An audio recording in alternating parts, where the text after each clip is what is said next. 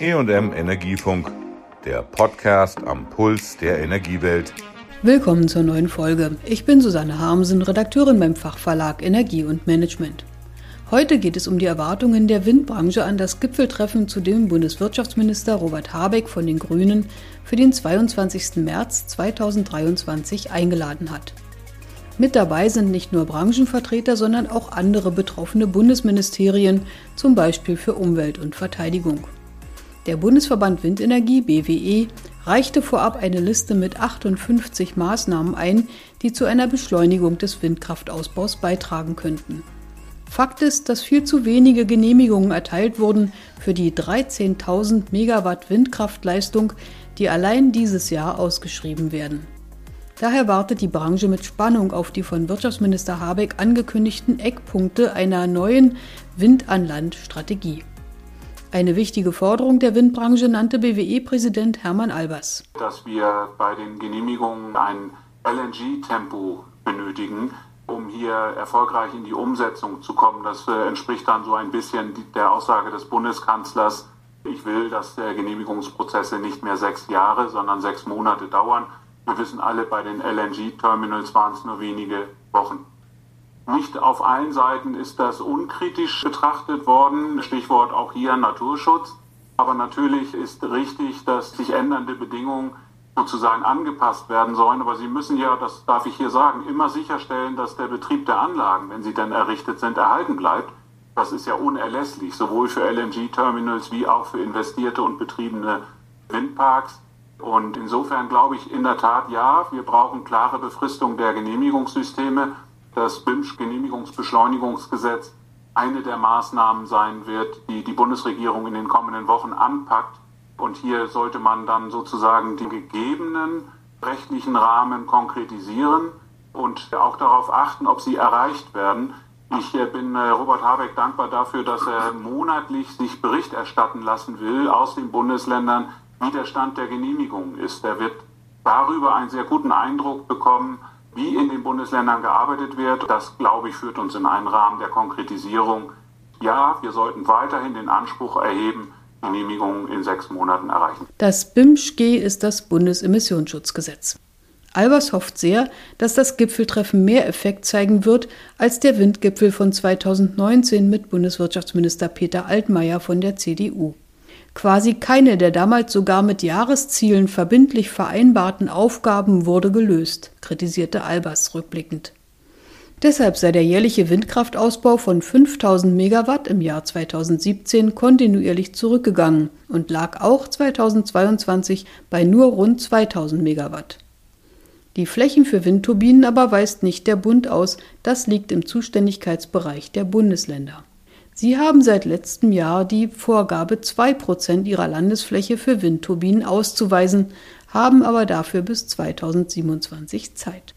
Aktuell seien auf dem Papier für Windkraft durchschnittlich 0,8 Prozent der Landesflächen reserviert, aber in der Praxis nur 0,5 Prozent wirklich geeignet, schätzte der BWE-Präsident ein. Wir haben immer wieder Beispiele gesehen in den vergangenen äh, Jahren, dass die Minister sich auf die Schulter geklopft haben und äh, gesagt haben, seht hier, ich habe jetzt das 2% Flächenziel erreicht. Wohl wissend, dass 30, 40, 50 oder mehr Prozent dieser Flächenausweisung im Zweifel kein Genehmigungsverfahren überstehen können, überstehen werden. Und insofern noch einmal mit dem Blick auf die EU-Notfallverordnung vielleicht die Ergänzung. Aus meiner Sicht ist diese Zielabsicht zu sagen, wenn die Bundesländer eine naturschutzfachliche Prüfung im Zuge ihrer Flächenausweisung durchlaufen haben, sollte nicht der einzelne Antragsteller noch einmal damit belastet werden. Das wäre für mich ein Kriterium, für das wir auch eintreten könnten für die Zukunft, dass man nicht mehrstufig auf verschiedenen Seiten bis hin zum Antragsteller diese Prüfung vornimmt, sondern dass man sie einmal durchläuft und damit auch sicherstellt, dass Flächen, die durch die Länder ausgewiesen sind, dann auch hier nicht zu neuen Hemmnissen führen und genutzt werden können. Die EU hat mit ihrer Notfallverordnung wegen der Energiekrise den Weg freigemacht für verkürzte Genehmigungsverfahren auf bereits für Windkraft ausgewiesenen Flächen.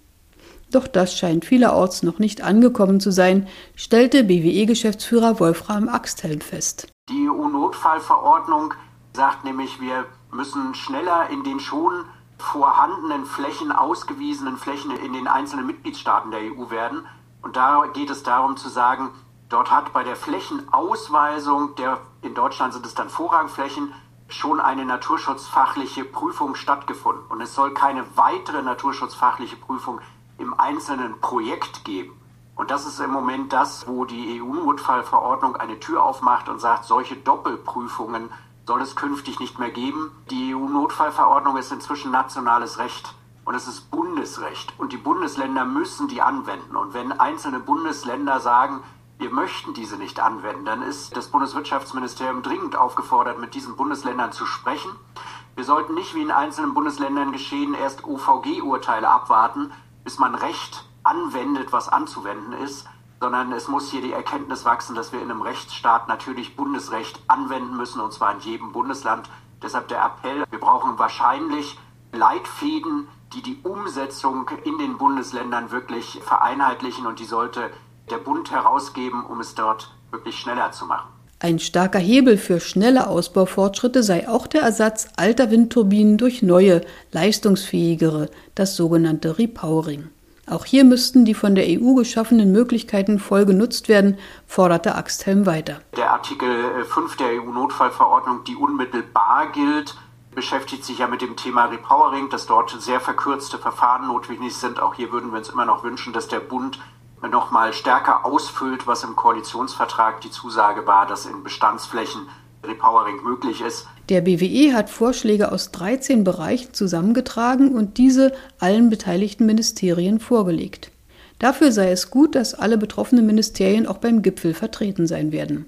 So könne das Verteidigungsministerium, wie versprochen, bislang gesperrte Bereiche um Funkeinrichtungen, Flugkorridore und Militärbereiche freigeben. Auch Transportgenehmigungen für Bauteile müssten bundesweit einfacher und einheitlich gestaltet werden. Ohne den Windkraftausbau kann Deutschland seine ehrgeizigen Energiewendeziele nicht erreichen und sich von fossilen Brennstoffen unabhängiger machen. Auch die Klimaschutzverpflichtungen seien nur mit mehr erneuerbar erzeugter Energie einzuhalten, appellierte der BWE-Präsident an die Länder und Behörden. Abgesehen vom reinen Ausbau der Windenergie müsse aber auch mehr für Speicher, Netzausbau und Sektorkopplung geschehen. Dies wird im gerade gestarteten Prozess für ein neues Strommarktdesign diskutiert, sowohl für Deutschland wie auf der EU-Ebene. Auch hier bringt sich die Windbranche ein, erläuterte Wolfram Axthelm. Ich will Ihnen sagen, dass der Bundesverband Erneuerbare Energien ja eine große Strommarktdesign-Studie vorgestellt hat vor über einem Jahr. Das ist für uns auch die Ausgangsbasis, um jetzt in der Plattform Klimaneutrales Stromsystem mitzuarbeiten über die erneuerbaren Verbände hinweg. Und da spielt diese Frage, welcher regulatorische Rahmen setzt eigentlich betriebswirtschaftlich die richtigen Ansätze, um zu investieren, aber auch auf der Abnehmerseite sozusagen die Motivation, diese Energie dann auch zu nutzen. Und da gehört es sicherlich dazu, dass wir über das gesamte System von Energienebenkosten, will ich sie mal nennen, Netzentgelte, Steuern nochmal sprechen müssen, weil wir kommen aus der fossilen Welt, wir gehen in eine erneuerbare Welt, da braucht es eine andere Systematik. Und insofern ist das ein wichtiger Hinweis auf ein Problem, was noch nicht gelöst ist, was aber an vielen Stellen, gerade wenn man die Netzentgelte sieht, ja von vielen Landesregierungen auch sehr deutlich angesprochen wird. Ich glaube, dass das ein Thema sein wird, was wir in der Plattform Klimaneutrales Stromsystem mit besprechen müssen. Besonders unzufrieden zeigte sich Hermann Albers mit den Ideen des neuen Strommarktdesigns auf EU-Ebene. Dort werde zu stark auf CFD, Differenzverträge, gesetzt. Damit bekämen Investoren in erneuerbare Energien oder systemdienliche Anlagen wie Speicher vorab festgelegte Zuschläge in einem bestimmten Preiskorridor. Windenergie wird flexibel sein und wird mit vielen Systemen umgehen können. Das ist nicht meine größte Sorge, aber die geltende Sorge ist, dass nur atmende Systeme, marktwirtschaftliche Systeme in der Lage sein werden, die Vorzüge einzelner Energieträger flexibel in den Markt einzubringen und eben die notwendigen Flexibilitäten tatsächlich auch zu gestalten. Und Flexibilitäten heißt ja nicht zuletzt die übrigens weitere Nutzung von Bioenergie, die als Speicher heute eine wichtige Funktion übernimmt. Insofern finde ich es bedauerlich, dass Bioenergie nicht mehr als erneuerbare Energie gewertet wird in Brüssel im Zuge dieser Vorschläge. Das kann nicht sein. Es braucht diese Flexibilitäten und es braucht eben den Aufbau von Speichern. Wenn man das System um äh, sozusagen die marktwirtschaftlichen Chancen kappt, dann muss man es überall tun und es entsteht ein Regelmechanismus, der dazu führt, dass wir in allen Bereichen der Energiewirtschaft regulierte Märkte hätten oder haben müssten. Ich halte das für ein schwieriges äh, Unterfangen und plädiere dafür, dass wir Impulse des Marktes nutzen. Besonders kritisierte der BWE-Präsident, dass Bioenergie ausgeschlossen werden soll, Kernkraft aber als erneuerbar eingestuft werde. Sie setze zwar nicht direkt Treibhausgase frei, sei aber weder im Uranabbau noch bei der Entsorgung des Atommülls umweltfreundlich und zudem risikobehaftet. Hermann Albers. Aber äh, vielmehr scheint mir die CFD-Debatte darauf geführt zu sein, Atomenergie zu rechtfertigen. Denn auch hierfür sollen CFDs eingeführt werden und ich bin sicher, dass damit die Europäische Union ein Preisniveau sichern und schaffen will, das deutlich oberhalb der erneuerbaren Energien liegt und das halte ich nun in der Tat neben dem Entsorgungsproblem für eine schwierige Situation, wenn man auch hier den Markt aussetzt. Und richtig ist, Atomenergie wird wahrscheinlich CFDs brauchen. Windenergie wird es am Markt regeln können. Auch Gewerkschaften werden beim Gipfel vertreten sein. Schon vorab mahnte für die IG Metall der Bezirksleiter Küste, dass wieder mehr Produktion von Anlagen und damit Wertschöpfung nach Deutschland und Europa kommen müsse. Von 2017 bis 2019 hatte die Windkraftindustrie in Deutschland 40.000 Arbeitsplätze abgebaut, auch wegen der fehlenden Binnennachfrage unter der alten Bundesregierung. Weiter forderte Daniel Friedrich bessere Arbeitsbedingungen und eine höhere Tarifbindung in der Fertigung.